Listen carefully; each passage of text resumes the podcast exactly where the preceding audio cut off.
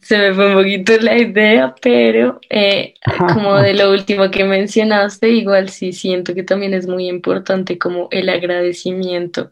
Y siento que eso también se da, o sea, como que la espiritualidad, como que se metió un poco ahí porque siento que cuando tú empiezas a hacer lo que dices empático o empiezas a como ponerte en los zapatos del otro, es que te empiezas a dar cuenta de, de verdad como lo eh, agradecido que debes estar con cómo se te han dado las cosas y eres una persona privilegiada, ¿sí? Entonces siento que también agradecer te abre muchas puertas porque tú no estás buscando cómo, o sea, tú no estás en una constante búsqueda de cosas innecesarias, sino que también eres más consciente.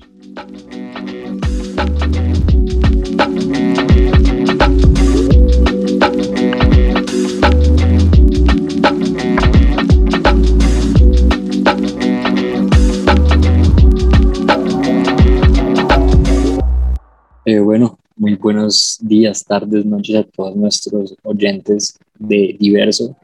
Eh, yo soy Juan David y el día de hoy tenemos un episodio bastante especial con una gran amiga. Ella es Juanita Cortés. Hola Juanita. Hola, hola, ¿me escuchan? Perdón. Sí, hola, ¿cómo estás? ¿Cómo te Bien, bien. La vieja por allá re perdida. Hola. Sí. Bueno, parce, Bueno. eh, para este episodio entonces vamos a desarrollar el tema alrededor del bienestar emocional y pues ven, vamos a ver qué pasa. Entonces, si quieres Juan, arranca con el primer punto. Eh, listo, Nico. Bueno, primero que todo, pues para nuestros oyentes, eh, vamos a tratar el tema del bienestar emocional, así que como primer puntal vamos a dar la introducción a qué es el bienestar, en- eh, bienestar emocional. ¿Qué es el bienestar emocional para ti, Juanis? Bueno, yo creo que el bienestar emocional abarca varias cosas y siento que en general es como el cuidado y la manera en la que nosotros afrontamos nuestras emociones o sentimientos como personales.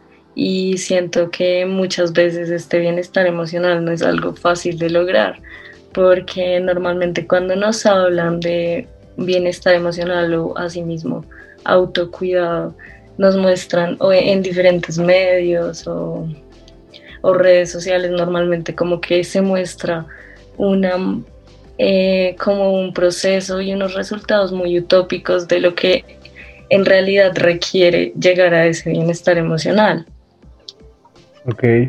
O sea, ¿piensas que tener un bienestar emocional no es tan fácil como lo pintan en, en No, Instagram? claro que no, para nada.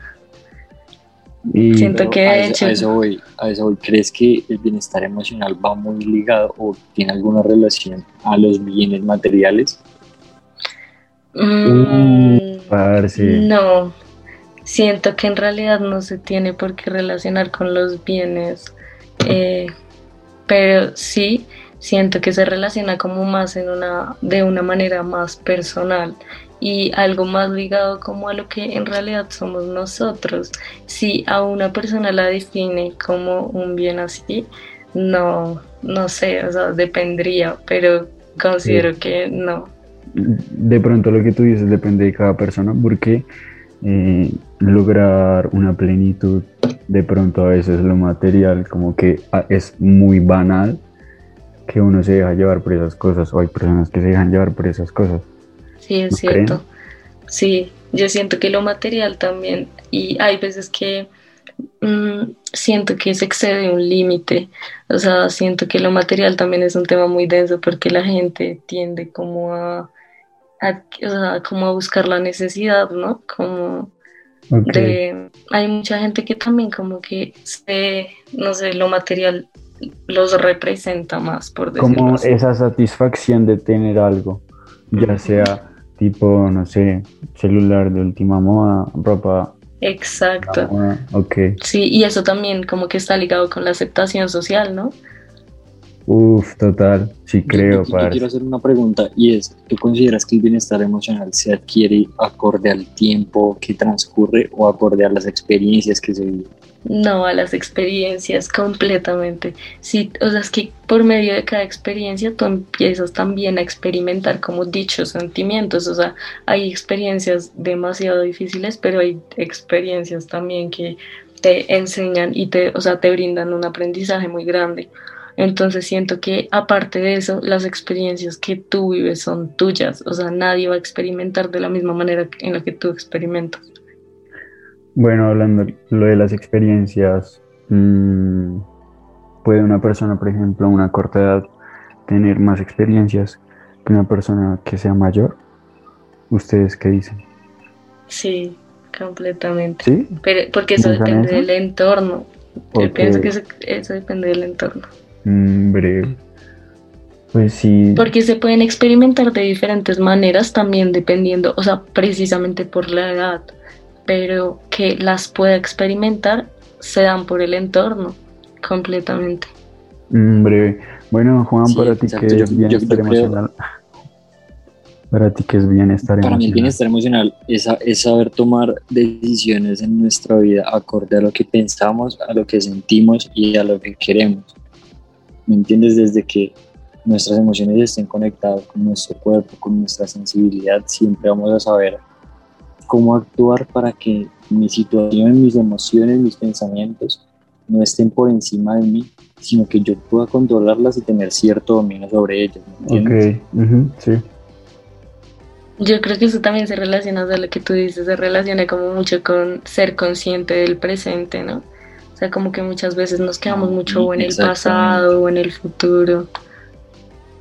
A ver, ustedes qué sienten con respecto a que, por ejemplo, el bienestar emocional sea también el poder identificar qué actitudes son propias y qué no. O sea, porque, no sé, a mí me pasaba que cuando era más pelado... yo, creo, que... A mí, a mí me pasaba que cuando era más pelado hacía cosas que no eran mías, como para satisfacer y ser aceptado. ¿Ustedes creen que el bienestar también va como en eso?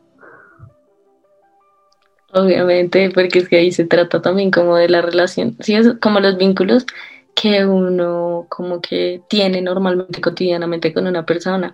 Y de hecho, eso lo dicen, bueno, uno de los acuerdos del libro de los cuatro pues, acuerdos eh, es como también, o sea, si te das cuenta, son muy relacionados como esa parte de relacionarse con los demás y también como, por ejemplo, no hacer como, ah, ¿cómo se llaman? Como assumptions. Eh, como no asumir, no asumir cosas porque es que tú empiezas a creer lo que estás asumiendo o lo que crees que la gente asume, ¿sí? Ok, ¿puedes explicarlo mejor? o sea, uno no tiene que asumir cosas porque uno en realidad no se da como el tiempo de esa, o sea, como de preguntarse en realidad o verificar que lo que suponen es verdadero o no, ¿sí?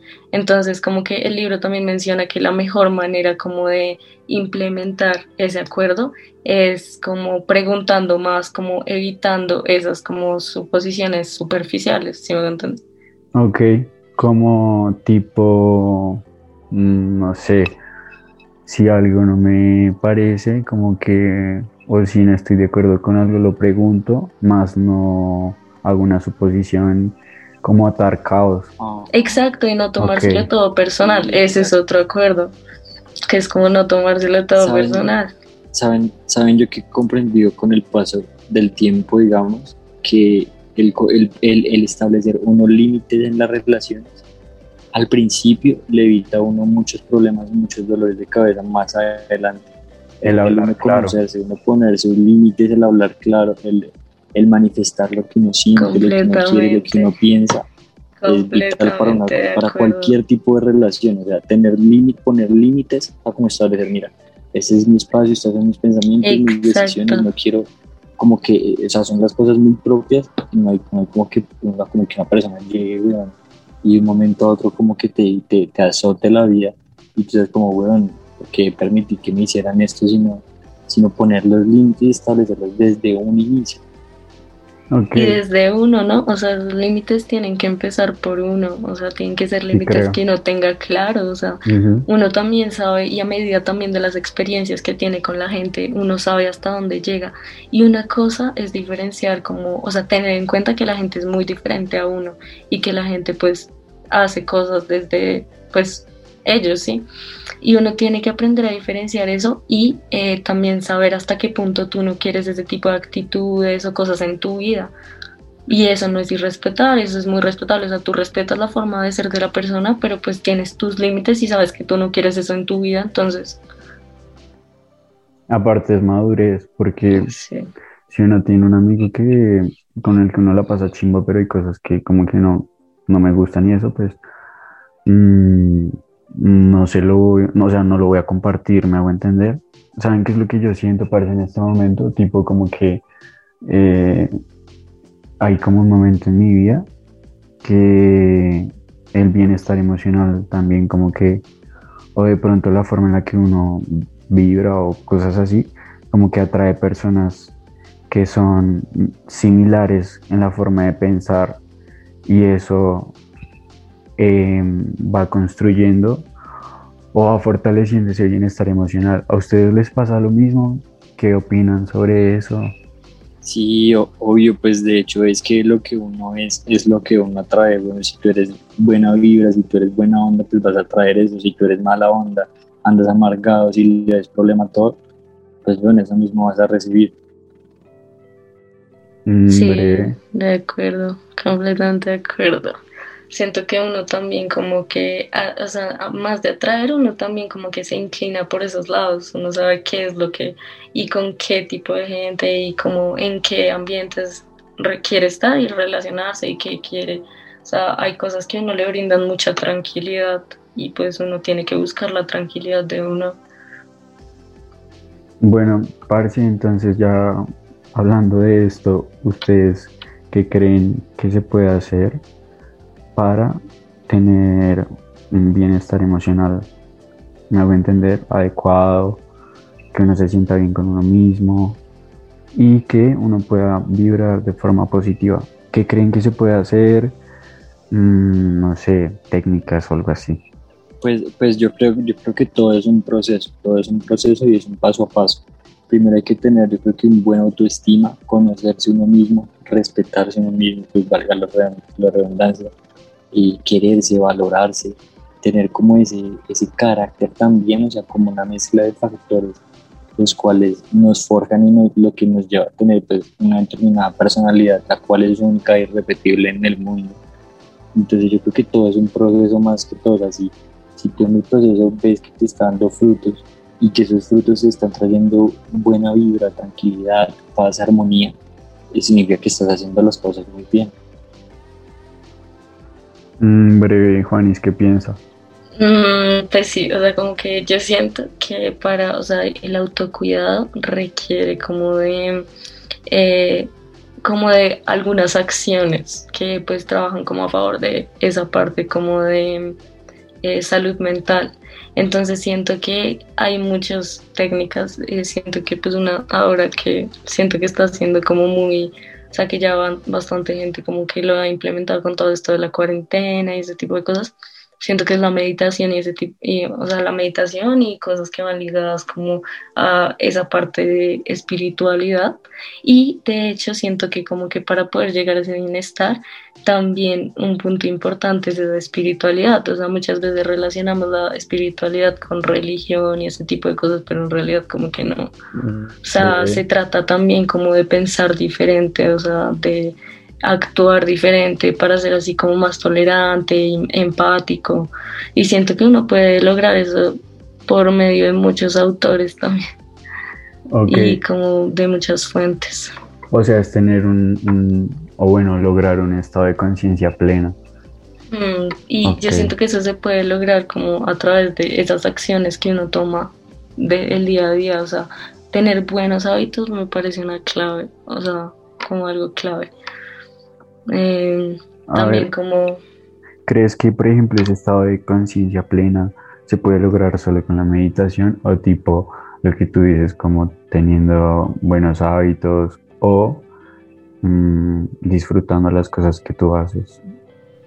Yo siento que abarca como varias cosas, siento que abarca también como el hecho de cómo tú te relacionas con tu cuerpo, o sea, siento que también, bueno, no la, la conciencia plena, pero siento que, o sea, esos buenos hábitos, en, dentro de esos buenos hábitos está dormir temprano, comer bien, eh, como alimentar tu mente, marica, literal, en todos los sentidos, hacer cosas por ti y ese tipo de cosas.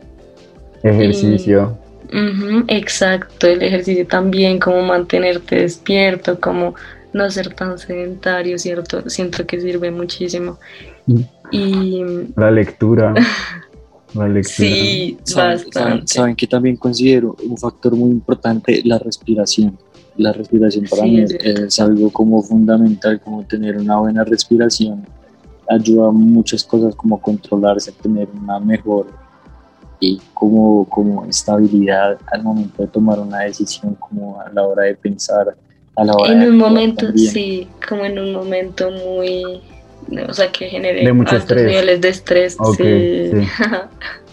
pues la, la respiración es el camino para tener un estado de conciencia plena y en eso se basa la meditación. Y de, conciencia y de salud también, por eso es que la meditación se basa en la respiración y la mayoría de prácticas incluyen una buena respiración, porque a pesar de que ayuda a lo que tú dices, al, al, al, inconsciente, al subconsciente a trabajar y a, y a nuestro ser interno a tomar unas buenas decisiones, ayuda también mucho en, en, la, parte de, salud, que es algo fundamental. ¿verdad? Mm, breve. Ahora, ustedes, por ejemplo, ya que estamos hablando de todos estos métodos, ¿creen que hacerlo como por uno mismo se contagia a los demás o qué?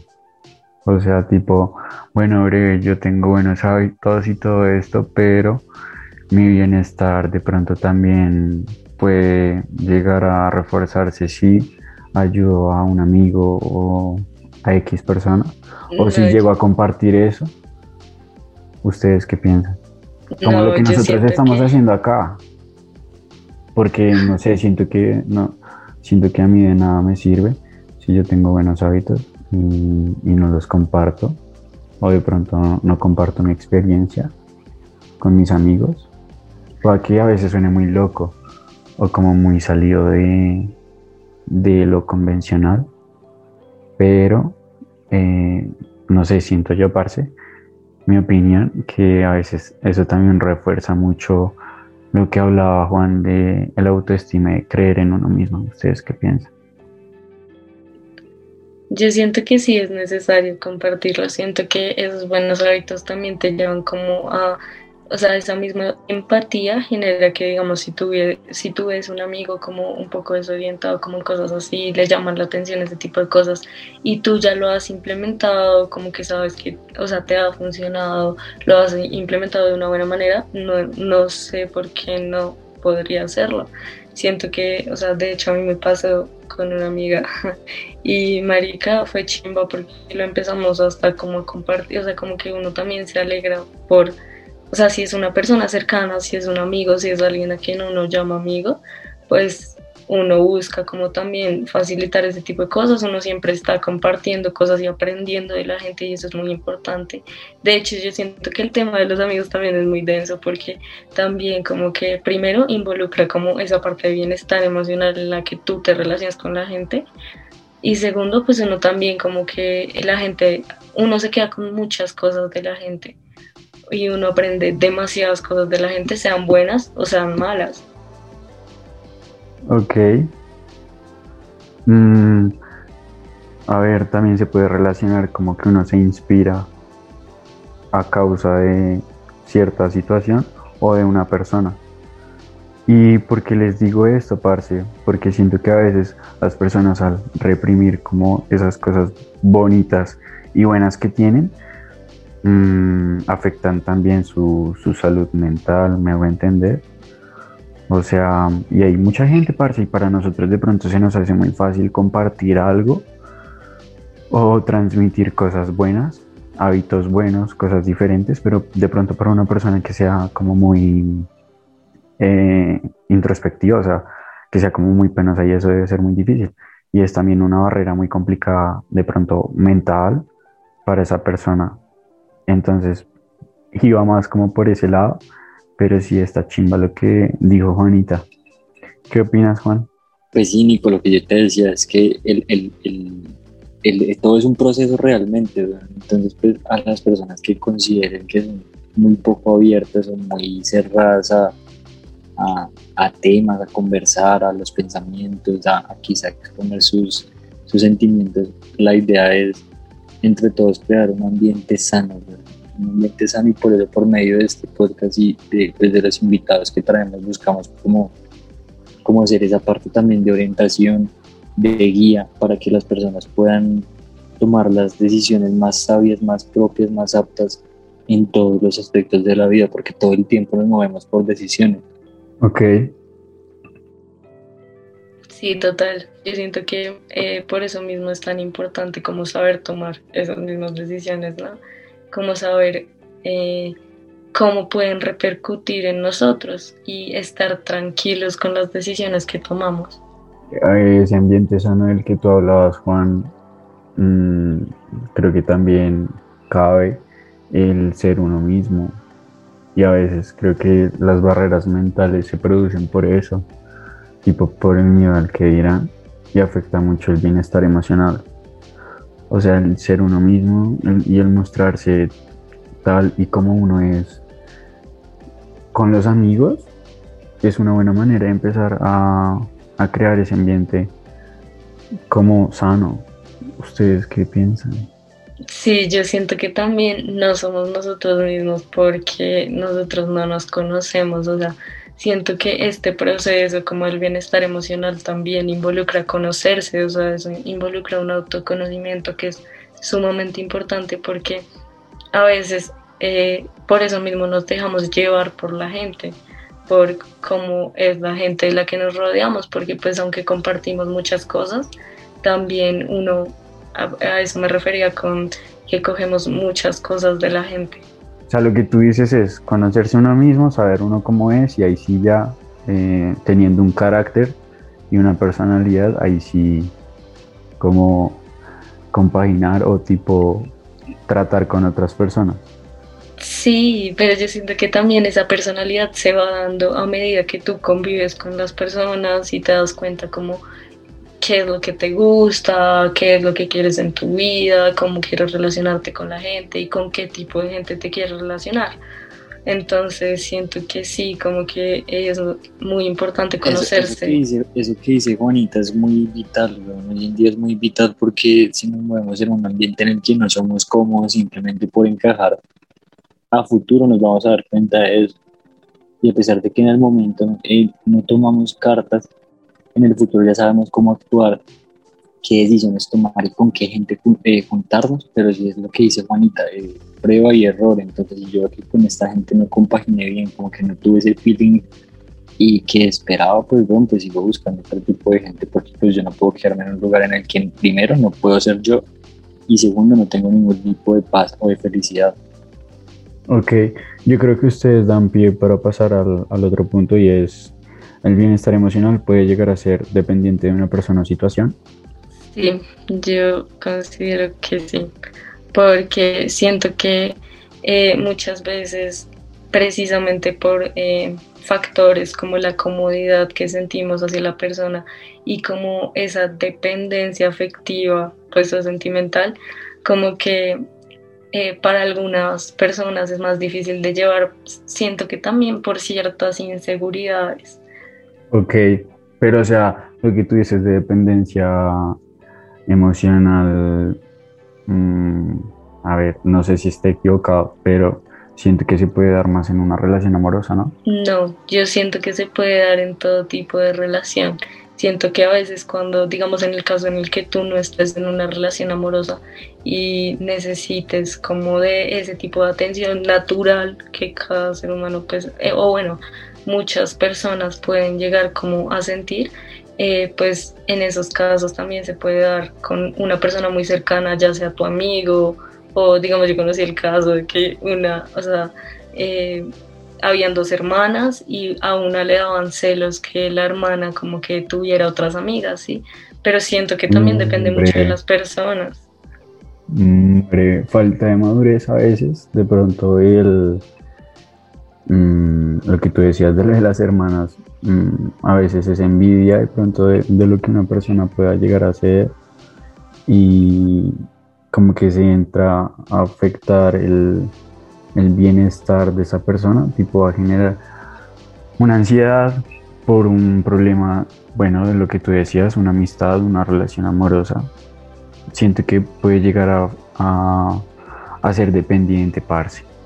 Y a veces la persona cuando está muy metida en una amistad o en una relación, mm, de pronto siento yo, parce, que puede llegar a ser ciega de las cosas que, que o de los límites que tiene. Si me hago entender? También está el miedo a la soledad, ¿no? resto. Yo siento que a, a veces, parce, nuestra generación, nosotros le tenemos como mucho miedo a la soledad. Que bueno, es natural, pero lo que yo te digo, una persona que se entrega mucho, siento yo que corre el riesgo de no saber sus límites. Y eso causa una dependencia y marica, pues es mala, ¿no? Por eso es que la gente termina en terapias. Sí, Sí, también pues siento es que es muy cierto.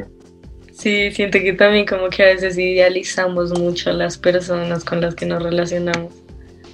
Yo creo mucho en, en- y este punto me, me pasa, me, o sea, me parece interesante porque la, la- la dependencia emocional lo que, lo que hablaban ahorita, no simplemente tiene que ser de una pareja, sino de, por ejemplo, si yo dependo mucho de mi familia, de mi mamá, no sé, de mis abuelos, en el momento en el que yo no tenga esa, esa, esa persona que me brinda esa estabilidad, que, que, me, que sostiene mis emociones, mis tristezas, mis alegrías, al no tenerla, no voy a tener un, como un autocontrol en, mi- en mis decisiones ni en mis sentimientos. Entonces, eh, eso es algo bastante interesante porque la felicidad al fin y al cabo es la felicidad propia. La, nuestra felicidad no puede depender ni, ni de cosas materiales, ni de vanidades, ni de lujos, ni de excentricidades, ni, ni de personas, o sea, ni de una relación, ni nada, porque al final es nuestra felicidad, es nuestra calma, es nuestra paz. Y si permitimos que sea la felicidad de otro quien la manipule, nuestra, nuestra felicidad que la manipule otra persona, ya no es nuestra felicidad. Entonces ese es un punto muy fundamental en el cual pues yo quería hacer un poco de hincapié porque lo, que hablábamos, el, el, el conocernos, el ponernos límites, el saber hasta cuándo voy, cuándo me retiro, cuándo tengo que dar más, nos hace comprender bien si debo depender o no debo depender y hasta qué límite, hasta qué punto puedo llegar a tener ese tipo de dependencia, entre comillas. Uf, parece interesante. Lo que tú decías y me causaba curiosidad es, ¿se puede también generar dependencia con los papás? Uy, denso. Yo siento que sí, y siento que se da como mucho más en los casos en los que los papás no dejan salir a los hijos y que también como que llegan a sobreprotegerlo a un punto en el que la persona ya no tome las decisiones como por sí mismo y sean los papás quienes, quienes tomen las decisiones por él. Y en ese caso, como que obviamente la persona ya no va a adquirir esos límites personales que uno tiene a partir de sus experiencias, sino va a estar ligado como a los límites que a los límites de otra persona, literal, por más de que te sea tu papá y pues hay cosas en las que a lo bien uno tiene que descubrir por uno mismo, o sea, no a uno no le tienen por qué imponer nada y de hecho eso como que tiene mucho que ver también como esa parte de eh, el mindfulness y siento que es que uno tiene que pensar completamente diferente, uno tiene que ver completamente diferente a como lo que se le ha impuesto por contexto para poder llegar también a sí mismo como ese conocimiento. Uf, parece re interesante. A ver, ese, eso que tú dices de que se implanta como una forma de pensar y que de pronto el mindfulness llega a romper esas barreras. mmm, Bueno, parce, yo siento que, por ejemplo, aquí en este país es duro, tipo de llegar a hacer eso. Obviamente no es imposible y muchas personas lo hacen, pero es tipo mm, jodido por la forma en la que de pronto las familias colectivamente se, se crecen o cómo se acostumbra a pensar, por ejemplo, acá tipo Colombia, que siento mucho que una persona llega a hacer algo diferente y ya aparte la gente está como tipo señalando o lo ven raro. Eso es falta de cultura también. Uf, bueno, breve. Cierto. Juan, ¿qué opina? Sí, pues es que vivimos tristemente en un tercer mundo aún y a, los colombianos, bueno, a mucha gente yo creo que hasta yo he cometido el error de que he juzgado y esa es una grave falla. Pues, ningún, ningún ser humano es perfecto y si nos pusiéramos todos en búsqueda de la perfección, creo que sería un mundo completamente, no sé si loco, no sé si distinto, no, no sabría decirte con certeza, pero si todos nos dedicáramos en ir hacia, hacia la perfección sería un mundo distinto. Entonces, aparte... le, falta, le falta como ese tipo como de empatía, como de, de ok, me voy a poner a tratar al menos de poner los zapatos del otro porque las realidades en la calle son muy distintas y las situaciones, por ejemplo, ahorita en pleno 2021, en todos los hogares, en todas las personas, vas a encontrar casos excepcionales y que tú vas a decir, bueno, esto nunca me imaginé que, sucediera, que sucediera, perdón. Ok, ¿qué iba a decir Juanita? Se me fue un poquito la idea, pero eh, como de lo último que mencionaste, igual sí siento que también es muy importante como el agradecimiento y siento que eso también se da, o sea, como que la espiritualidad, como que se metió un poco ahí porque siento que cuando tú empiezas a hacer lo que dices empático o empiezas a como ponerte en los zapatos del otro, es que te empiezas a dar cuenta de, de verdad como lo eh, agradecido que debes estar con cómo se te han dado las cosas y eres una persona privilegiada, ¿sí? Entonces siento que también agradecer te abre muchas puertas porque tú no estás buscando cómo o sea, tú no estás en una constante búsqueda de cosas innecesarias, sino que también eres más consciente. Uf, parce, la gratitud. Siento que es una de las bases para llegar a tener un bienestar emocional. Y no solo agradecer, porque, mm, no sé, como siento que el agradecimiento va también por las cosas más esenciales y a veces que uno no ve como tipo marica, la salud, eh, que todos los días parece puedas como tipo caminar por tus medios, respirar por tus propios medios, que la comida, la, comida, eh, lo que tú decías de respirar, poder respirar, poder hablar, podernos comunicar, manifestar, poder expresarnos de cierta forma. Agradecer también. lo que uno debe agradecer, sí. Agradecer también, por ejemplo, la, la, gente que llega a la vida de uno y que se queda, porque mm, pues a mí me ha pasado que, parece yo conocí un poco de gente y, así como llegan, se van. Muy poca gente se queda. Agradezco también eso, siento que está chimba y saber que uno es privilegiado, parce.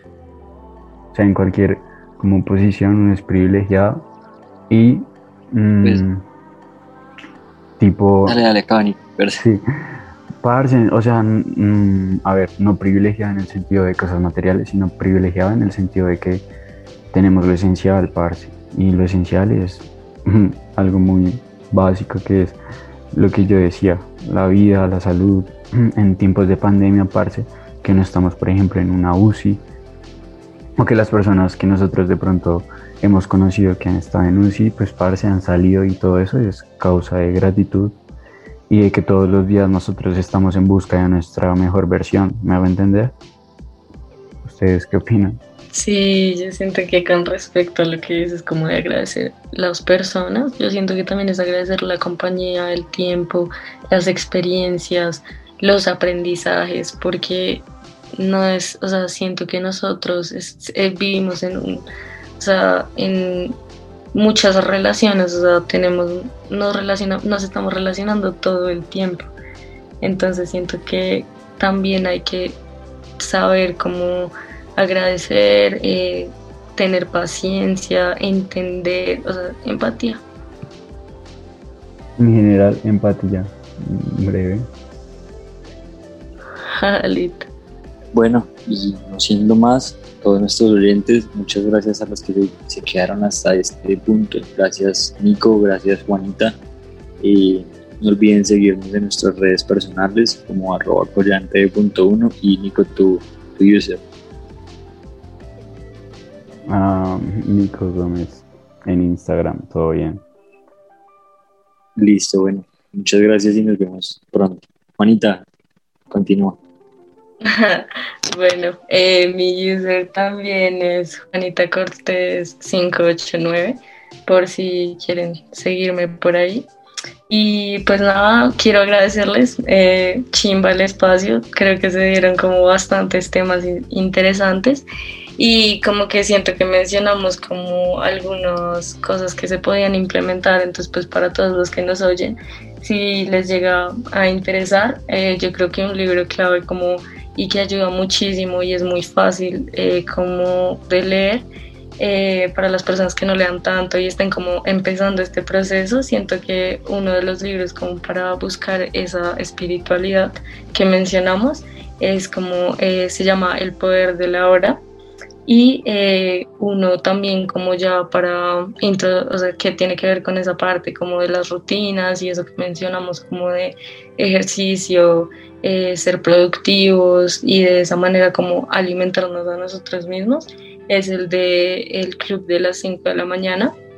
Y pues nada, estuvo una chimba el espacio. Eh, chimba la segunda parte, ¿no? ¿Qué opinas, Nick? sí, sí, creo, parce, esto no queda acá. Eh, próximamente les tendremos la segunda parte, hasta tercera, quién sabe, de este episodio. Gracias a ti, Juanis, por aceptar la invitación. A Juan, una vez más, por acompañarme. A las personas que nos están escuchando, les deseo lo mejor y bueno, Espero que hayan pasado un rato agradable. Nos vemos en un próximo episodio.